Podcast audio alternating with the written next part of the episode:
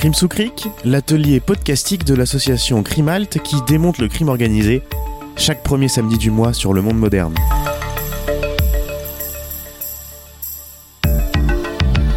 Une émission proposée et animée par Carole Rouault et Fabrice Risoli.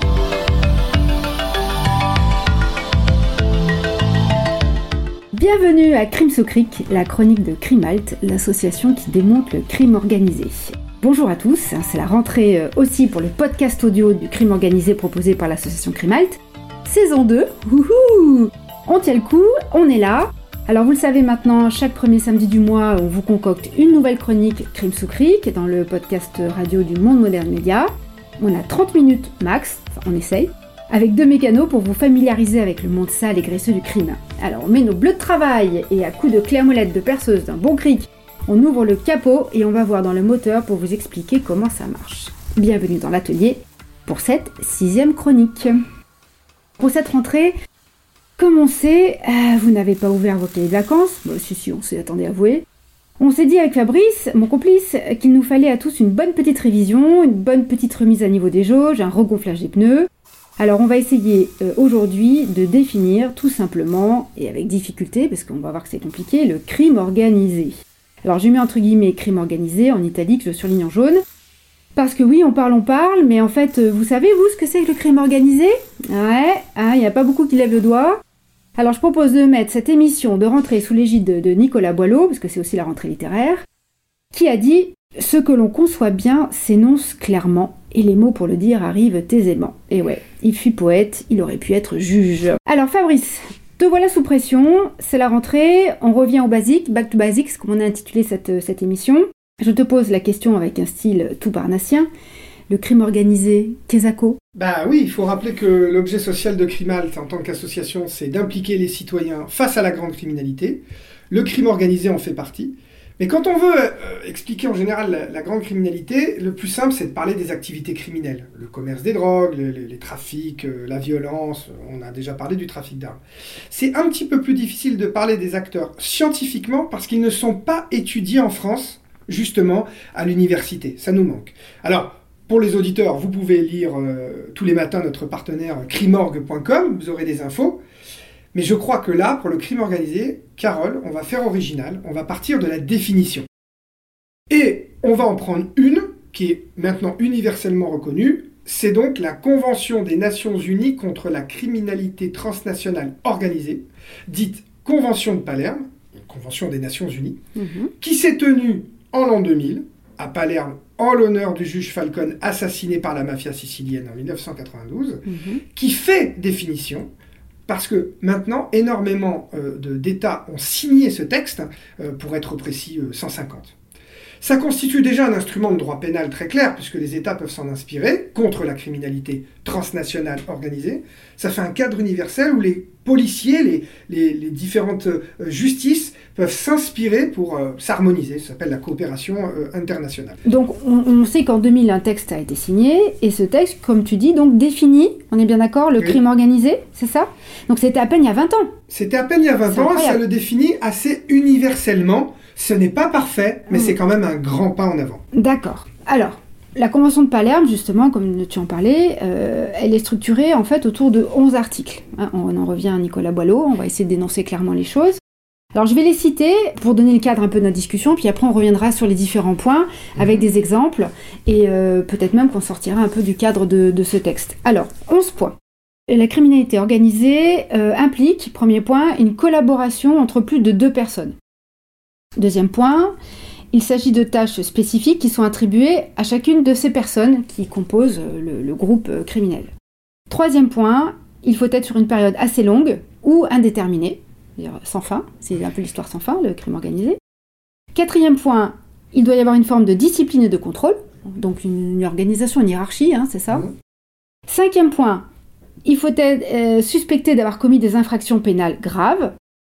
Sixième point, on agit euh, au niveau international. Mmh. Là, ça sera soumis à débat, on en reparlera.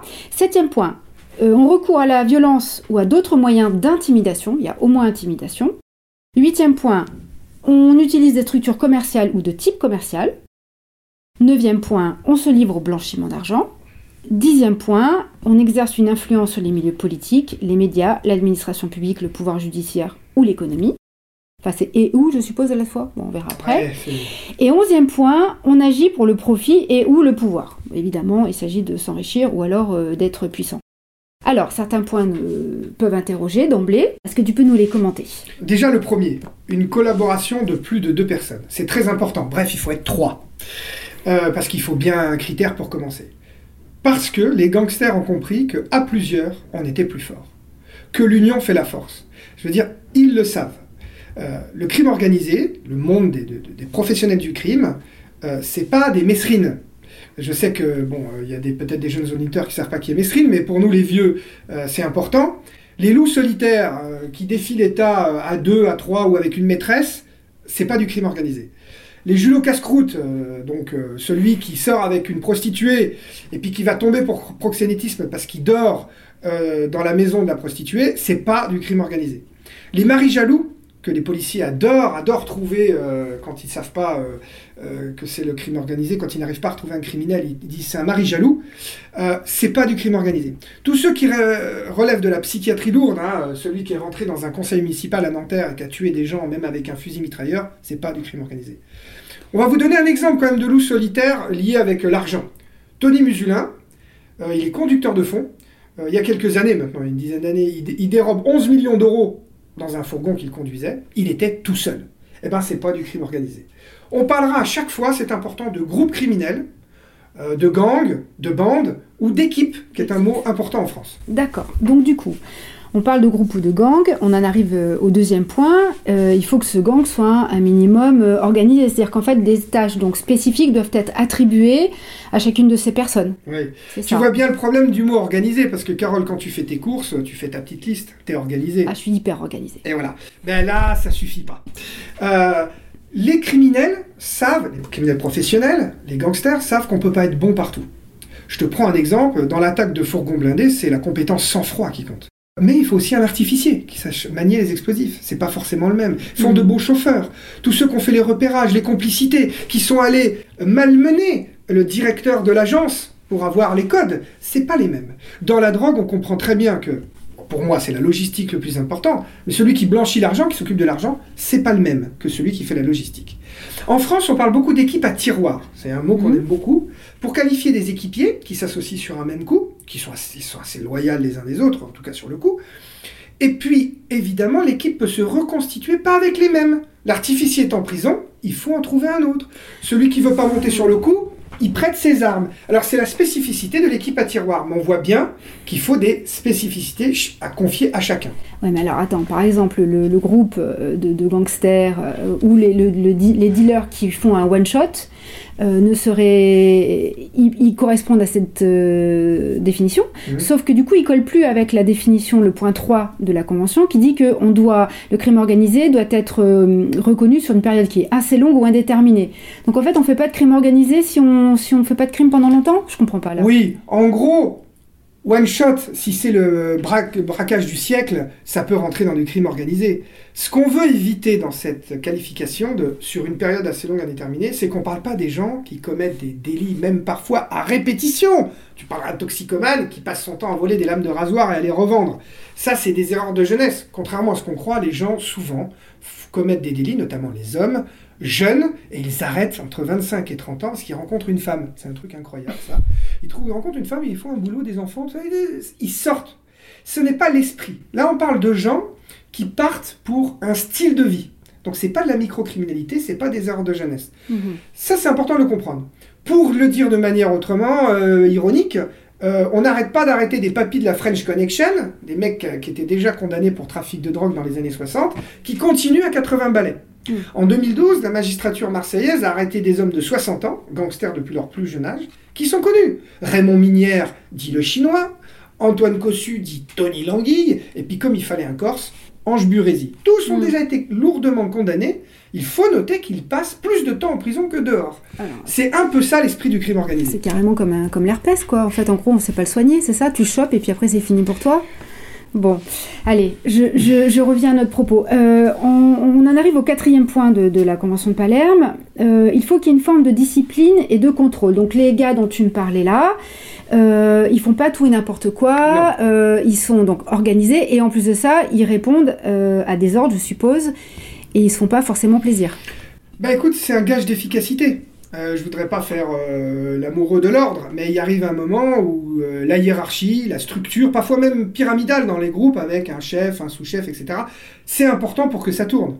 Si on prend l'exemple de la distribution de drogue en mode supermarché à Marseille, vous avez celui qui fait venir le narco euh, euh, courtier qui fait venir les grosses quantités de, drogue du Maroc en France. Vous en avez un qui est grossiste qui alimente des semi-grossistes, des semi-grossistes qui alimentent un, un- un- un chef de, de- de di- de deal dans une cité. Il y a plusieurs chefs de place de deal au sein d'une même cité, dans les grosses cités. Et là, ce chef de point de deal, il a des guetteurs, il a des gens qui chauffent, comme on dit, voilà, Ouais. les guetteurs. Il a euh, euh, ses, ses- ses- ses habitués, et puis il a des nourrices qui gardent la drogue. Tout ça, ça obéit à une structure, Une structure. à Sevran, à Marseille, etc. Et sachant que euh, souvent d'ailleurs on a même de la violence à double niveau, puisque en fait ce sont des gens qui essaient de sortir de leur place attribuée, Bien qui sûr. font qu'il y a des guerres internes et que Bah, coup, le on- sous-chef essaye de devenir le chef, c'est la base. Donc tout le narco-banditisme est basé sur la hiérarchie. Hmm. Euh, récemment, il y a 3-4 jours, à Marbella, un homme a été tué d'une balle dans la tête. On estime, on pense pour l'instant les enquêteurs, qu'il a été tué parce qu'il avait dérobé 2 kilos de drogue. Et c'est pas un mec qui passait par là qui a trouvé 2 kilos de drogue. Il était dans le système, il a Mhm. gardé la drogue pour lui. Carole, il fallait bien le punir. si vous regardez euh, la série Cannabis, vous voyez que le gamin, il est en, en- grande difficulté quand il perd la marchandise. Alors justement, on parle de punir, donc on arrive au cinquième point. Là, il s'agit du côté pénal. Donc le crime organisé, c'est de commettre des infractions pénales Ouais, mais Alors là, c'est quoi le niveau euh, Voilà. Dit comme ça, ça veut rien dire. Eh ben Parce non. que franchement, tuer sa femme, chers auditeurs, c'est grave. Euh, le viol, c'est très grave. Mais voilà, pris individuellement, ces, ces infractions ne sont pas, ne relèvent pas du crime organisé. Il faut les mettre en parallèle avec le fait qu'il faut être plusieurs et tous les critères qu'on vient de voir. Mhm. Mais il y a quand même des infractions qui sont plus liées au crime organisé de base, c'est l'extorsion. Souvent, lorsqu'on extorque de l'argent, on est plutôt dans le crime organisé. Les trafics de drogue en général, la prostitution forcée, les trafics Oui, parce qu'il y a toute une chaîne d'action, de, de, de- de répercussions, euh, d'intérêts, etc. Oui, parce que par exemple, Carole, quand je viens te menacer, que je te demande la moitié de ton salaire, peut-être que je suis très impressionnant. On a dit qu'on parlait pas du perso. Pardon. Déjà, tu vas pas me le donner euh, si je suis pas menaçant, mais surtout si tu sais que j'ai 10 copains derrière moi, Hmm. là c'est un argument de plus. Alors, euh, on arrive au sixième point, qui là, moi, me pose un peu problème. Euh, la Convention de Palerme dit que il faut agir au niveau international. Ah Oui. bon? Donc pas de crime organisé euh, dans un, un pays qui vit un peu en vase clos? Alors voilà, est- la, la Convention de Palerme de 2000, elle est bien sûr otage, entre guillemets, de son contexte Hmm. historique.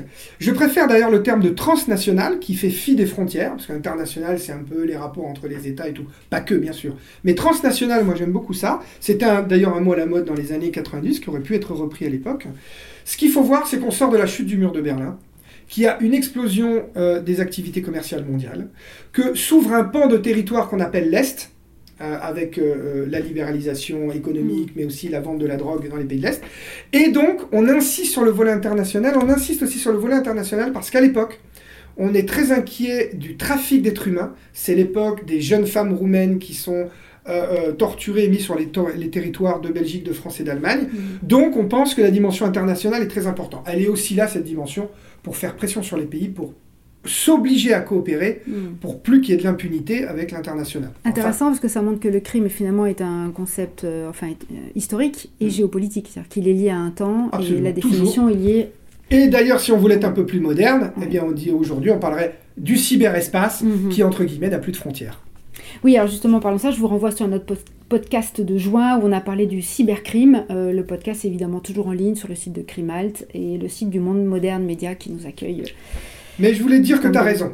À la fin, si Mm. mes trafiquants de drogue, alors bien sûr, souvent la drogue, elle vient de l'étranger, parce que la coke est faite en Amérique du Sud, euh, Oui. cannabis au Maroc, j'entends très bien. Mais, mais même en prenant une autre hypothèse, un clan belge qui fabrique sa propre euh, méthamphétamine, ses propres ecstasy, et ce qui est le cas, puisque c'est un grand producteur de, de drogue de synthèse de la Mhm. Belgique, s'il ne fait que vendre euh, en Belgique, mais qu'il utilise la violence, qu'il est, euh, qu'il est, qu'ils sont à plusieurs, etc., eh bien en fait c'est du crime organisé. Donc il faut pas trop se braquer sur la dimension internationale, Mm. même si très clairement aujourd'hui pour blanchir, pour fuir la justice, on a besoin Oui. d'aller à l'étranger. On est dans un monde globalisé, de toute façon. C'est ça.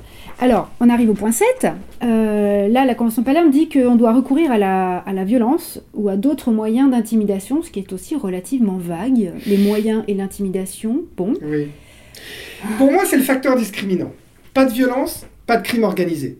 Euh, encore une fois, je reviens sur l'exemple du racket. Euh, si je demande à quelqu'un de me donner de l'argent, euh, il y a fort à parier qu'il ne me le donne pas comme ça. Il faut vraiment de la violence ou des moyens d'intimidation, mais dans l'intimidation, il y a bien derrière le message que je suis capable d'utiliser la violence. Sous-entendu, il a bien fallu que le crime organisé fasse des exemples et que, par exemple, lorsqu'un un- un propriétaire de boîte de nuit ne voulait pas donner un pourcentage euh, de son chiffre d'affaires, il a bien fallu d'abord lui brûler euh, sa boîte de nuit pour que le second se dise Ah, je risque intimidation, je risque de perdre mon moyen de production, Mm. donc je paye. C'est la dissuasion, comme les ça. pays avec le nucléaire. Et pour moi, c'est très important parce que ça leur permet de faire des choses même dans lesquelles ils ne sont pas compétents. Encore une fois, euh, c'est pas des informaticiens là, nos gars là, du crime organisé. Mais par rapport à ceux qui ont fait la fraude à la taxe carbone, dont on a déjà parlé, donc à peu près 2 milliards quand même détournés euh, en, en un an en France, bah, ça c'est des fraudeurs, c'est des gens qu'on appelle euh, euh, les juifs du sentier, ou etc. Ils sont pas dans le crime organisé au départ. Oui, mais quand ils ont fait 2 milliards, ils ont vu les mecs du crime organisé leur arriver dessus, et donc les braquer. En ce moment, à Lyon, il y a un butin de 22 millions qui n'a pas été retrouvé par les policiers, un bulletin de braquage. Mhm. D'accord? Les braqueurs sont en prison, l'argent est dehors. Eh bien, en ce moment, les équipes de Lyon sont en train de s'entretuer pour récupérer l'argent. Et c'est par la violence qu'on fait ça. On estime par exemple que les règlements de compte à Lyon depuis deux ans sont liés à la recherche de ce butin. Euh, les cas de torture sont fréquents en France pour le trafic de stupéfiants. On peut voir cette scène euh, euh, de- du film Truand, que je, que je recommande. C'est la fameuse descente à la cave. Ça s'appelle descendre à la cave, torturer les gens dans le crime organisé. Et là, c'est la scène de, euh, de, la, de la perceuse dans le genou. Pour que l'autre lui dise où est la cocaïne. D'ailleurs, il trouve pas, il lui dit pas, donc euh, d'ailleurs, il le tue. Mm. Voilà. Après, on peut disserter sur ce qu'est violence et pas violence, violence d'État, violence symbolique, corruption. Je, t'entends. Alors, moi, ça me pose un problème parce que, euh, alors à ce moment-là, ce qui se passe dans la haute finance avec les HSBC, les Goldman Sachs et leurs complices dans la politique, les affaires, enfin pour moi, ça relève du crime organisé parce qu'il y a du pouvoir, de l'argent, on est à l'international, on, détourne, on blanchit. Euh, ils, agissent en groupe, ils travaillent euh, pour le pouvoir, pour l'argent. Oui. C'est du crime en col blanc. Il n'y a pas Oui. de, il y en a pas de gros guns, euh, on n'a pas, euh, on n'a pas des, des gens qui sont torturés à la personne. Pourtant, c'est de la violence et il y a beaucoup de victimes. C'est de la délinquance économique et financière. Ça part du secteur légal. Ils sont dans la sphère légale. Et ils virent vers des activités illégales, mais souvent leurs activités illégales ne relèvent pas du crime organisé, par exemple à cause du facteur discriminant. Mais bon, on Bon. pourrait discuter, et ça ne veut pas dire que c'est moins grave. Mhm. On a le droit même de faire une hiérarchie et de dire que c'est encore plus grave ce qui se passe dans les banques que euh, dans euh, les cafés de la Côte d'Azur avec des machines à sous. Alors justement, on parle de, de machines à sous et de, de boîtes de nuit. Donc là, on arrive au huitième point de la Convention qui dit euh, que le crime organisé s'appuie sur des structures commerciales ou de type commercial. Donc il y doit y avoir un volet une vitrine légale, forcément? Il doit avoir une vitrine légale et ça, c'est aussi parce qu'on commence vraiment à s'intéresser au blanchiment dans les années 2000. Sincèrement, avant, on s'en occupe pas. Mhm. Euh, mais très clairement, euh, si on prend l'exemple de Thierry Colombier, lorsqu'il décrit le crime organisé français de la French Connection, il parle de coterie trafiquante. Donc c'est, euh, il y a la notion d'être à plusieurs, de trafiquer, etc. Mais il démontre que euh, ils sont tout le temps à la recherche des affaires saines. Le mot, c'est les affaires saines. Donc, ils vont faire de la drogue, mais très vite, ils vont vouloir blanchir, puis surtout, ils vont vieillir aussi. C'est-à-dire qu'ils vont se mettre dans des activités qu'ils estiment moins risquées. Mais en tout cas, c'est important le blanchiment. Et même si on ne parle pas de blanchiment, Carole, moi je crois que la drogue, 80% de la drogue passe par la voie légale, c'est-à-dire elle prend la mer, cocaïne, Maroc, et elle suit euh, les sociétés d'import-export. Je dis souvent à mes étudiants, la drogue n'est pas un passager clandestin pour, pour provoquer. C'est-à-dire que quand elle voyage dans les ananas, La drogue, bien sûr qu'elle est clandestine, mais en fait, elle voyage dans des ananas déclarés légalement par une société d'import-export. Elle passe par euh, l'Afrique subsaharienne et elle Et revient cette chez société, nous. donc, qui est possédée par ces gens-là, Qui est possédée par ces gens-là, ou des prête-noms, ou ou des complices lointains, cas, mais quand même, c'est important. Alors justement, on arrive, euh, là, on, on a déjà euh, abordé le, finalement le point 9 qui est le, le- le blanchiment de l'argent. Oui, Ouais. ça c'est le problème des typologies, c'est-à-dire on fait des catégories, mais elles Mm. se rejoignent. Mm. Pas de blanchiment sans crime organisé, en gros. Faut comprendre que c'est 300 milliards d'euros le chiffre d'affaires de la drogue dans le monde, 3 milliards les revenus de la drogue en France. On peut pas 3 les laisser milliards en France en France. Par peut- an Par an. Par an. Estimation euh, basse à mon avis, mais bon. Mhm. On ne peut pas laisser tout cet argent sous un matelas, ou on ne peut pas tout dépenser en coke et en pute. enfin, Mais enfin, c'est la rentrée, il y a des Je te- enfants qui nous je écoutent. te pose la question. Bon. En tout cas, euh, ils ont besoin d'être des honnêtes entrepreneurs, mais je pense qu'on fera un podcast sur le blanchiment, c'est trop important. Ah oui, oui, euh, ça serait très très... Ben, en octobre, tiens, la prochaine, c'est le mois de la préparation des bilans comptables. On sera dans le thème. Bon, allez, revenons à, à nos points de la Convention de Palerme. Dixième point, euh, on est presque à la fin. Là, euh, il faut qu'on puisse, il faut que le, le crime organisé ex- exerce une influence sur les milieux politiques, les médias, l'administration publique, le pouvoir judiciaire ou l'économie. Là, on est au cœur de notre quasiment quotidien, médiatique en tout cas. Bon, ça promet. C'est à diverses échelles. Ça peut être la petite corruption euh, du policier local, ça peut être la corruption du président de la République du Monténégro. Euh, évidemment, on connaît les choses en Italie, mais c'est, euh, j'aime bien employer un terme de corruption de la sphère politico-administrative, pour pas qu'on on ne parle que des politiciens, hein, policiers, magistrats, etc. Alors, d'une manière générale, c'est difficile à prouver, Bah, parce que euh, les, les dictatures d'ailleurs et les démocraties aussi n'ont pas tellement envie qu'on dise que leurs hommes politiques sont corrompus. Si on prend l'exemple du euh, cas Guérini, euh, dont on attend le procès euh, en mars de l'année prochaine, euh, depuis 10 ans. Euh, Guérini était le président du conseil du département euh, des Bouches-du-Rhône. Il a un frère qui est dans les affaires, dans les déchets, Alexandre Guérini. Déjà, quand Alexandre Guérini va subir une perquisition, son frère l'appelle et le prévient de la perquisition. Alors je sais, vous allez me dire oui, mais c'est la loyauté familiale. Euh, Léotard, le, le- le ministre, euh, en avait fait euh, Il se autant. passe des euh, choses avec Monsieur Castex récemment, avec un frère aussi également. Bon, ok. c'est de la corruption. Là, en l'occurrence, la différence, c'est que ces deux personnes sont en lien avec les Baresi Campanella, qui constituent les gros caïds euh, euh, marseillais, qui sont membres du crime organisé, qui sont auteurs de braquage, qui ont déjà été condamnés de manière définitive, qui placent des machines à sous et qui sont dans l'économie légale. Mais pourquoi ils sont en contact avec eux? Parce que il s'agit de construire une nouvelle caserne de pompiers dans l'arrière-pays de Marseille. Il y a un projet de maison de retraite. Euh, les épouses les compagnes des Baresi Campanella euh, obtenaient, euh, pour l'une d'entre elles, des marchés de sécurité au stade Vélodrome. Alors ça, ok, on est, on est dans la, la- la corruption la, la- finalement la plus malheureusement banale, par exemple, en France. Mmh. Sauf qu'est-ce que tu peux dire que parce que ces gens-là sont sous influence de criminels organisés, ils sont eux-mêmes finalement membres de ce crime Non, organisé? non, c'est Ah pour ça que la, c'est pour ça que la, la, la, la 10, la dit, exerce une influence sur les milieux. Voilà. On y reviendra, c'est très compliqué de les, de les condamner, aussi pour cette raison, parce qu'on ne veut Ouais. pas faire l'amalgame. Tu Parce que là, on pense à, à la définition italienne de l'association mafieuse. Oula.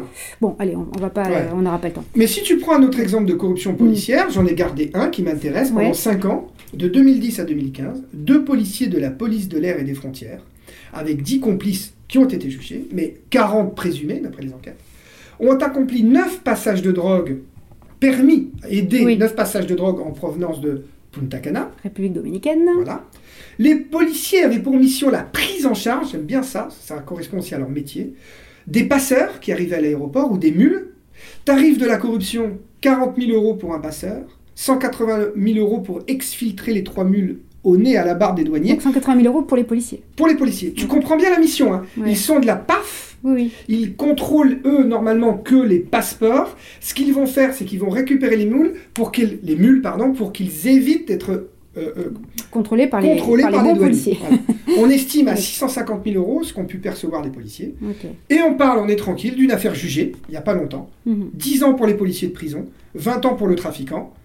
Je vous conseille le titre de la corruption policière de voir le film Une nuit avec Roche Dizem. C'est magnifique. C'est sur la corruption policière dans le milieu parisien, un milieu dont on ne parle absolument pas. Je n'en dis pas plus. Pour moi, c'est un chef-d'œuvre. Bon, eh ben allez chercher ce film. Bien sûr, on pourrait parler de la corruption dans la justice, mais c'est très rare qu'un juge soit pris la main dans le sac. Il y a l'affaire du juge Renard à Nice. Il n'a même pas été condamné, mais au moins viré de la magistrature. Mhm. Avocats, greffiers qui peuvent être très sensibles. Je pense aux femmes célibataires, aux problèmes d'argent que les gens peuvent avoir. Corruption dans le sport, il y a un rapport qui vient de sortir Oui. d'Europol. On s'adresse directement aujourd'hui aux joueurs de foot pour leur demander de trafiquer les résultats. Donc c'est catastrophique. Ouais, enfin là, on est dans de tels réseaux que c'est difficile de, de, de- de trier de ce qui, qui est le criminel organisé du, euh, euh, du simple, comment dire, euh, Complice. du simple complice. Voilà. Il est complice, normalement, en droit, euh, il, il est coupable. Il est Alors coupable. après, on ne la met pas forcément dans la définition sociologique du crime organisé, c'est pas très grave. D'accord. Alors justement, on arrive à la dernier point. Euh, il faut agir pour le profit et ou le pouvoir. Ah, alors Moi, je ça- l'aurais mise en premier, celle-là. Oui, oui, alors moi j'aurais mis euh, à plusieurs euh, euh, euh, la violence et puis le pouvoir. Alors pourquoi? Alors là c'est pareil, c'est un choix de la commission qui est très importante. Il s'agit de montrer que les gens font ça pour de l'oseille, pour avoir du pouvoir au sens philosophique, exercer une influence sur, mais pas pour prendre le pouvoir, pour pas administrer le pouvoir d'État. Pourquoi? Parce qu'ils ne veulent pas mettre les terroristes dans cette définition. Et je t'avoue que je suis assez d'accord avec ça. C'est-à-dire que c'est plus fort que moi, mais moi, pour moi, les djihadistes, tout ça et tout, c'est pas du crime organisé. Alors t'auras beau me dire, ils sont à plusieurs, ils font du trafic. Ok, Euh, très bien, très bien. Trafic humain, euh, blanchiment, Mais j'insiste, Bon, l'IRA, quand elle posait des bombes, c'était pour prendre le pouvoir en Irlande et faire État. L'ETA, quand elle posait des bombes euh, euh, aux Pays-Basque ou ailleurs, c'est pour faire État, c'est pas pour être à côté de l'État. Les, les djihadistes veulent leur califat, Ben ils oui. le répètent assez, et même quand ils posent des bombes chez nous, je suis désolé, je vais faire des malheureux, ce n'est pas pour prendre le pouvoir chez nous. C'est pour faire pression sur l'État français pour qu'on arrête de soutenir les États corrompus, l'Irak, l'Égypte, la Syrie, pour qu'ils puissent prendre le pouvoir là-bas. C'est ça le message des djihadistes. C'est pas pour prendre le pouvoir chez nous, en tout cas, pas tout de suite. En attendant, ce ne sont pas les mêmes motivations, mais je dois dire qu'il existe des théories qui commencent à évoluer, ça s'appelle la théorie des hybrides, Mhm. défendu par le commissaire Guéraud, le brillant commissaire et penseur de- du crime organisé. Il nous explique que les nationalistes corses sont devenus des gangsters, pas tous, que les terroristes islamistes étaient d'anciens délinquants de droit commun, donc il y a des passerelles a des, des passerelles, ouais. des deux côtés. Mm. C'est une théorie intéressante, mais pour moi, elle est encore limitée. En tout cas, ce qu'il faut retenir du crime organisé, violence collective, euh, pas de corruption seule, sinon Balkany, ça serait du crime organisé, Mhm. Capacité à conditionner la sphère légale et contraire au terrorisme. Selon ce critère, d'après Europol, il y a 5000 groupes criminels en Europe. Polonais, Pays-Baltes, Bulgares, Roumains, euh, tous, tous les Français. En France, je ne connais pas le nombre de groupes criminels. Bon. Alors, on, a passé du temps justement à détailler cette définition de, l'ONU, hein, qui a 20 ans maintenant et qui a quelques failles, on a l'impression. Euh, Est-ce qu'en fait, il y a d'autres définitions qui existaient avant, euh, qui étaient peut-être parcellaires, ou d'autres définitions qui se sont euh, agrégées ensuite? Il y en a plein, mais je voudrais vous citer l'école de la criminologie française par le biais de Xavier Hofer et Stéphane Quéré, qui est l'animateur du site crimor.com, qu'on fait un que sais-je? Alors, j'aime bien parce que du point de vue pédagogique, ils ont pris le jeu de loi du crime organisé. C'est-à-dire qu'il y a une évolution, selon eux, selon la gravité. On aurait pu l'appeler l'échelle de Richter plutôt. Mais c'est pas mal le jeu de loi, on les voit se déplacer. Délinquance organisée, bah oui, t'as plein de gens qui commettent des délits à répétition, des cambriolages notamment.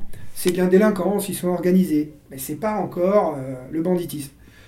Ils passent par la case prison. Ils rencontrent des gens. Et là, ils peuvent monter sur un braco pour ceux qui continuent. Parce qu'il y en a qui arrêtent. hein. Je te rappelle que les jeunes Oui, délinquants arrêtent beaucoup. Mais là, ça se structure. Ça se structure, on parle de banditisme. Là, on peut dire que le narco-banditisme des cités, qui vendent une quantité de drogue quand même sur un territoire restreint, c'est déjà du banditisme, avec des, des conséquences graves, notamment les homicides dont on a déjà parlé, ici sur les villes moyennes. Alors Nice n'est pas une ville moyenne, mais en gros Grenoble, mais Nice, Nantes, Clermont-Ferrand, il y a eu des, des tirs à Poitiers il n'y a pas longtemps, à Angoulême, Donc le banditisme, comme il y a le mot bande dedans, c'est Oui. du crime organisé. parce qu'ils sont plusieurs et parce qu'ils utilisent la violence. Et qu'il y a du pouvoir et de l'argent. Fort, le grand banditisme, nos caïds corso-marseillais, les grands trafiquants de drogue. Je vais te donner un exemple. 35 têtes de pont de la coke en France. 35 têtes de pont, qui gagnent 400 000 euros par an. D'accord? Source. Institut national des hautes études de la sécurité et de la justice. Dommage que Macron ait fermé cette. euh, Oui, c'est un Institut. formidable institut. Allez. Oh là là, oui. Euh, Sofiane Ambly, qui est dans le, le scandale de l'octrice, qui a- a- arrive à faire naviguer 7 tonnes de cannabis et le faire arriver dans le 16e arrondissement. Voilà, là quand même, on est dans le grand banditisme. Donc là, ils sont professionnels. euh, et, et tu, on parlait de la durée, justement. Bah là, ils sont partis pour avoir une vie. Normalement, de- ils le font pour la bandit. vie. Normalement. Ouais. S'ils se font pas tuer avant, etc. Ouais. L'infiltration dans l'économie légale. Là, dans le jeu de loi de refaire, on avance dans les cases de la gravité. C'est-à-dire qu'ils sont capables de blanchir, on en a déjà parlé. Plus fort, il y aurait l'attaque à l'État. C'est-à-dire quelque chose qui serait encore plus grave pour l'État. Alors, j'ai jamais bien réussi à comprendre en quoi c'était plus grave, mais euh, il y a la notion de d'aristocratie du crime à la française, Mhm. les clans corses de la brise de mer, parce que les complicités politiques sont plus importantes, parce Mhm. qu'ils durent plus longtemps, parce qu'ils gagnent plus d'argent. Oui, c'est quand on dit et quand on lit le milieu. C'est-à-dire cette espèce de d'hydre dont on ne sait pas d'où elle commence Voilà. et où elle finit. Ouais. Mais c'est des concepts un peu journalistiques, Mhm. un peu basés sur la, la- la- la- la- la- voilà, la littérature. C'est moins scientifique, mais on comprend la notion de gravité. Si on lit par exemple un autre livre qui est très intéressant, euh, de Xavier Monnier, euh, Marseille, ma ville, on comprend bien euh, l'importance du crime organisé, des, des gros caïds du milieu sur Marseille. Pour la petite histoire, un grand caïd corse avait son bureau à la mairie de Marseille sous euh, la, la- la- la mandature de Defer, enfin les plusieurs mandatures de, de Gaston Defer. Mhm. Voilà. Mais bon, il a juste été condamné pour fraude fiscale, ce caïd. euh, Donc voilà. Mais on sait que ces organisé. connexions datent de la de- Seconde Guerre mondiale. Enfin, En bon, c'est très, documenté tout ça, mais on, on peut pas, on peut pas. On peut pas tout parler, puis on pourra on faire quelque chose dire. direct, complètement sur la France. Dans le jeu de loi de Xavier Refer, après, il y a les organisations criminelles et les mafias. Ah, les organisations criminelles, c'est juste une question d'échelle. Elles sont Mm. beaucoup plus grandes. C'est 400 membres pour un, le moindre cartel en Colombie, le cartel Mm. mexicain. Là, on passe dans une autre échelle. Et puis les mafias, ça serait encore plus fort, encore une aristocratie du crime. Mais là, je crois qu'il faudra faire encore Une autre émission. Mais on en a pour 10 ans. Ouais, on- je crois qu'on va même, on va pouvoir lancer la nuit du crime organisé, un podcast à écouter euh, démasqué. Ah, ah. bon, en attendant, le temps a filé, euh, il faut rendre les arbres, euh, enfin l'antenne. Merci beaucoup Fabrice. Euh, chers auditeurs de Crime sous Cric, on aura le plaisir de vous retrouver le mois prochain, le samedi 3 octobre. Donc on fera le blanchiment, hein? Allez. Ah, ça peut être pas mal. Euh, pour la première diff, après évidemment c'est en ligne euh, à volonté en podcast.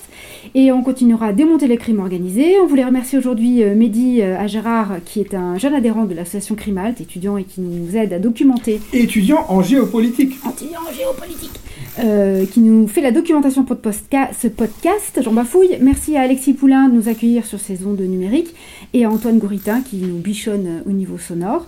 Et pour plus d'infos euh, sur le crime organisé, vous pouvez aller sur le, site de l'association Crimalt. Euh, on vous donnera toutes les refs qui sont liées à cette chronique avec des liens, des choses à lire, à regarder. Voilà, vous avez de quoi faire. On vous souhaite une très bonne rentrée, de survivre à l'asphyxie du masque et à bientôt. Au revoir.